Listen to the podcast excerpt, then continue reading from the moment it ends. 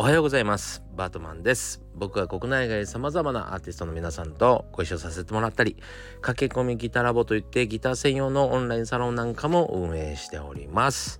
えー、説明欄の方からチェックしてみてください。そして今日は YouTube 公開日となってます。今日はですね、僕の持っている TMP というギターのですね、えー、それを僕専用にリチューンしてもらったんですよ。えー、改造ですね。僕に合わせてもらった。そんなことってあんまり楽器業界ではないんですけども、えー、そういうサービスをしてくれるのが TMP ということでですね、えー、どこが変わったのか、そこら辺をですね、えー、YouTube で語ってみたいと思います。はい。えー、というわけでですね、今日は人間関係の秘密ね、教えますっていうことで今日はタイトルでやってみたいと思います。はい。実はですね、この話、昨日も録音しておったんですが、えー、聞き直してみると、うーん、あんまりうまく喋れてないなと思ってですねうまく喋れてないっていうか僕の言いたいことがあんまり伝わらないなと思ってですね、えー、今撮り直している6時半でございます。はい、えー、というわけでですね、えー、もっと分かりやすく皆さんにお話ししたいなと思いますが昨日の出来事からちょっとお話しさせてください。昨日ですねインスタグラムに、えー、久しぶりに動画を投稿しました。ちょっとたまには演奏の動画をね上げなきゃななんて思っていたんですが、えー、30分もしないうちにですねバババババババっていいねがついたようで、えー、何？あの改めてこうインスタグラムを開いてみたら星マーク80みたいになっててえ？っと思ってなんで？と思って、えー、開いてみたらとアジア圏の人たちにですね結構、えー、気に入っていただけたのかな？うんタイの人とか結構いましたね。えー、というわけでですねあの、たくさんのいいね、えー、再生回数いただきました。こんなことがあるんですね。あの、それだけ急に突然伸びてます。で、その伸び率は1400%って書いてありました。その前の動画がどうやねんっていう話やけどね、えー、その前の動画もちゃんと弾いてるんだけどな。同じようなことやってるんだけど効果が違ったりしますね。面白いですね。はい。ということがあったりしました。しかもですねその後その動画を出した後ですねえー僕が、えー、とサポートを務めていますスムースエースさんっていうアーティストがいます。そのアーティストの息子さんね、えー、次男坊がですね、デビューされまして、宗太郎くんって言うんですけどね、えー、小学校5年生ですよ。小学校5年生。もうね、小学校5年生の頃なんか、本当に そんなことを、音楽をやるとかそんなことも考えてない、まだバカな子供でしたけど、それに対して宗太郎くんめちゃくちゃ賢いなと、しかも歌もバッチリでびっくりしましたが、え、ー、と、そこら辺はですね、僕あの、ツイッターとかインスタ、どれ、どんな感想を持ったかはですね、書きましたんで、ツイッターやインスタ、ゲあの、見てみていただきたいなと思いますが、あのー、そこに至るまでそこのえっと昨日はタワーレコード渋谷店であったんですね。タワーレコード渋谷に行くまでのちょっとお話をしたいんですがなんかどこの情報を見てもタワレコ渋谷店で、えー、今日はオンラインイベントですよみたいな感じであの書いてあるだけなんですよ。で行ったら8階まであるんですね ビルが。で、前、えっと、8階でなんか、あの、イベントを、俺や、俺がやったことあるのか、えー、ちょっと忘れちゃいましたけど、誰かの見に行ったのか忘れちゃったんですけど、えー、そういう仕事がね、何本かあるので、えー、忘れちゃったんですけど、8階じゃないかと思って、えー、エレベーターに乗りました。そしたらなんか最近韓国今日は K-POP のアイドルというか、まああの、そういう人たちのファンが集うようになってるのかな？うん、なんかすごい、えっと、人だかりで、もうエレベーター内はもう若い女子だらけですよ。もういいづらいったらもうありゃしないみたいな、えー、そんな状況でですねまあなんとか8階にたどり着きました。はあなんか緊張したと思いながら、えー、で出て行ったら誰もいない。あれ？もうねそろそろ始まるのにと思って、えー、いわゆるそのエレベーターのところに書いてあるあの各階の説明を見るとですね1階が J-POP になってるからやっぱ J-POP コーナーだったのかなと思って。でもなんか1階でエレベーターに乗る時に見渡したけどそれっぽいとこなかったなーなんて思って。まあいっか1階行くかと思って。で1階に行った。したら、えー、誰もいない。であれ？と思ってもう一回、えー、エレベーターホールのやつ見たらえっと何階だっけな？えっと7階だ。7階になんかあのカフェとなんかイベントホールが一緒にあるみたいなところがあってそこに上がりました。そこに上がりましたがなんかいわゆるその K-POP ファンみたいな女子たちのあのなんか集いの場になっててまあそのカフェの中でイベントができそうな感じではあったんですけどまさかここじゃないなと思って えー、また1階に戻ります。でよく見ると、えっと、2階だったあじゃあ2階に、えー、イベントスペースって書いてあったかな。ほんで、えー、そこに、えー、エスカレーターで上がりました、えー、誰もいません、うん、おかしいなと思って。そっからもういいや。もう全部8階まで上がったろう思って、え、上がっていったんですね。もうその時点で10分遅れぐらいでキーと思いながらえー、そのまだたくさんいるその韓国ファンの女子 女子の間に挟まりながら上がってったんですよ。そしたらねなんとハードロックコーナーに もう宗太郎くんの声が聞こえるんですよ。ハードロックコーナーじゃなくてよくないと思ったけど マジと思いましたが、えー、はい。あの、ハードロックコーナーで、宗太郎くんのオンラインイベント、あの、えっ、ー、と、オン、イン、え、なので、ストアイベントがありました。ライあのストアライブがありましたね。はい。あなんとか2曲目か3曲目ぐらいで聴けたのかなわかんないけどどこぐらいで聴けたのか分かりませんけどあんま結構早いタイミングで最初 MC やってたのかもしれませんねはいいやーほんとさ 何回か書いてほしいよねあの入り口に今日だってあのそこでライブするなんてなかなかじゃんあのねなかなかなんだから。一応 CD 屋なんだから。ライブなんて特別なものは、あの、何回ですよぐらいの、あの、縦看板してほしいな。あの、タワレコさん。もう、ドタバタドタバタ駆け巡りましたよ。しかもハードロックコーナーじゃなくてよくね？全然ポップスですよ。えー、わあの笑っちゃいました。もうほんと、宗太郎くんのレコードの横に世紀末の CD が置いてあるんだもん。いやまあでもねあの素晴らしいライブでした。面白かったですね。はいおじさんちょっとこんなにいろいろ文句言ってますけど あんまり気にしないでください。でもあの結構ドタバタしたよっていうお話でございました。はいというわけでですねそろそろ本題に移りたいと思います。はい。この話はですね、実はあの、インスタでも繋がっている、まあ、ちょこっと最近お友達になった方がですね、YouTube に上げてたネタでですね、私、えっと、お人よしをやめました、みたいな、えー、YouTube があるんですね。えー、で、それをまあインスピレーションを受けてというかその内容に、えーと、対抗するようにとか反論するようにとかそういうもんじゃありません全然ただその話にインスピレーションをいただきまして、えー、ちょっと、えー、僕も僕なりの人間付き合いのこと考え方があるのでちょっとお話ししてみようかなと思った次第です。というわけで皆さんも悩みを持ってたりしますか？僕も結構悩みましたね。あんまり人付き合いというか、自分のことを正確にこう、え伝えたりとか、相手のことをちゃんと気遣いながら言葉を選んだりというところまで、うまく頭が回らないから、うん、まあ、それで結構悩んだかなと思いますね。なんかあのー、ちょっと、まあ、笑ってもらいたくって、ちょっときつめの冗談を言っちゃったりして、でも、うん、うまく伝わらなくて あの、逆にこっちが傷ついたりとか くそあのあの時に誤解されちゃったなみたいな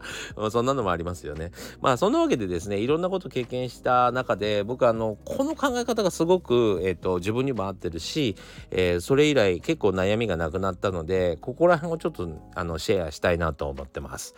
であのー、人との関係をまあその今回のえっと何ていうかインスピレーションの元でもあるその YouTube の中ではですねやっぱりなんかこううんそうだなあのー、大体の人がみんなによく尽くしすぎてまあそれを後悔してる、えー、尽くしたのに、えー、帰ってこない。自分のことがおろそかになってしまう。だからこれからはお人よしやめますみたいな。なんか二択になる。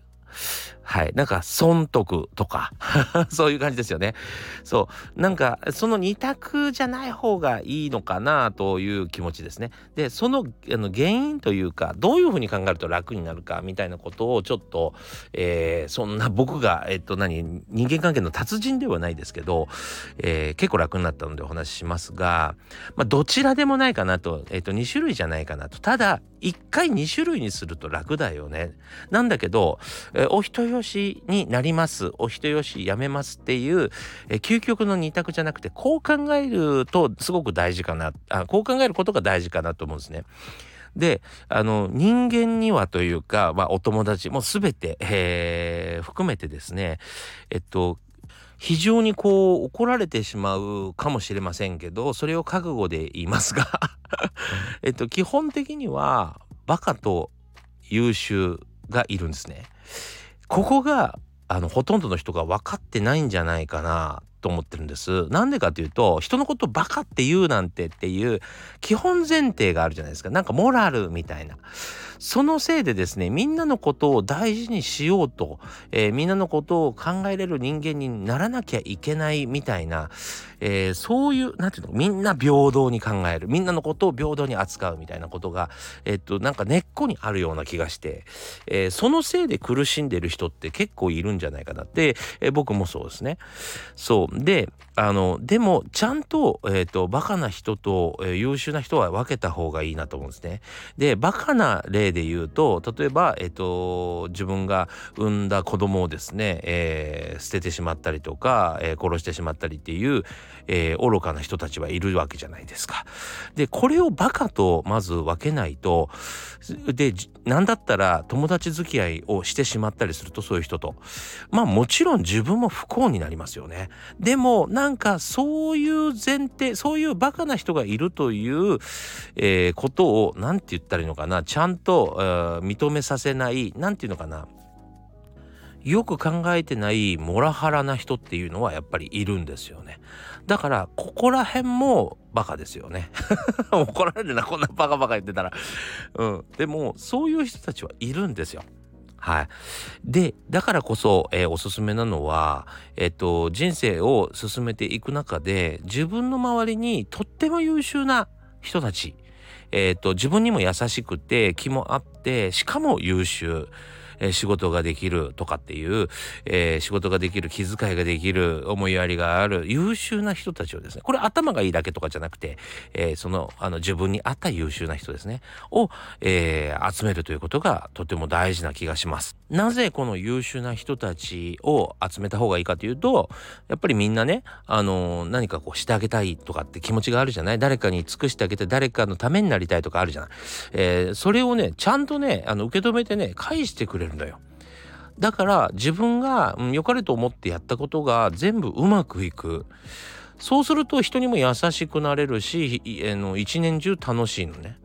でもやっぱりバカな人利己的な人に一生懸命尽くしても何も返ってこないし、えー、なんか損した気持ちになったなじゃあもう私施すのやめようってなっちゃうとさその人のいいところ要はえっと、すごく温かい性格まで消えてってしまうのね。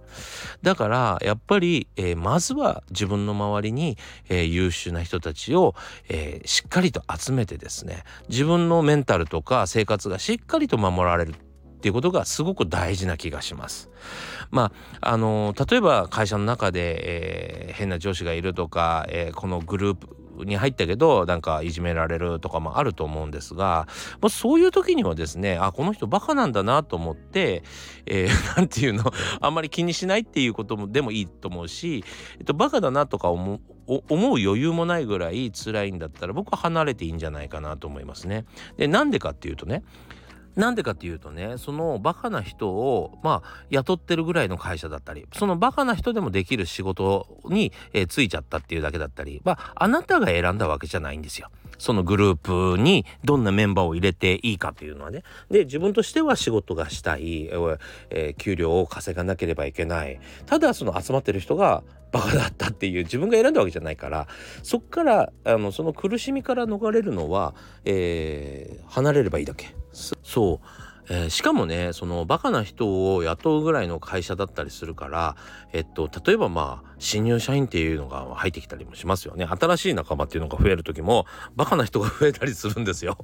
いや本当に。だからあのー、そことはやっぱり合わないと思うのでそっからあのすっと、えー、身を引くっていうね、え自分で、え選択するそれを選択するってことが大事じゃないかなと思いますね。で僕とかまあフリーランスなんでやっぱりあのー集められたグループによってはこいつ嫌なやつだなみたいなやつはいっぱいいる。で、えー、僕らはまあそのそのプロジェクトが終わったらもう終わりなんでそれでいいんだけどでもまあ自分でやっぱりどことどことどう深く使い付き合うかっていうのはあの自分で選択できてるから、えー、いいけどやっぱりなんかうん就職する何かのプロジェクトに、えー、立ててもらったプロジェクトに自分で入るみたいな時はやっぱり人間関係は選べないそこにどんな人間関係が生まれてるかまでは就職する時に分かんないので、えー、なんだこの人たちダメだなと思ったらもう離れるのがいいんじゃないかなとその方が、えー、人生がとっても豊かなような気がしますね。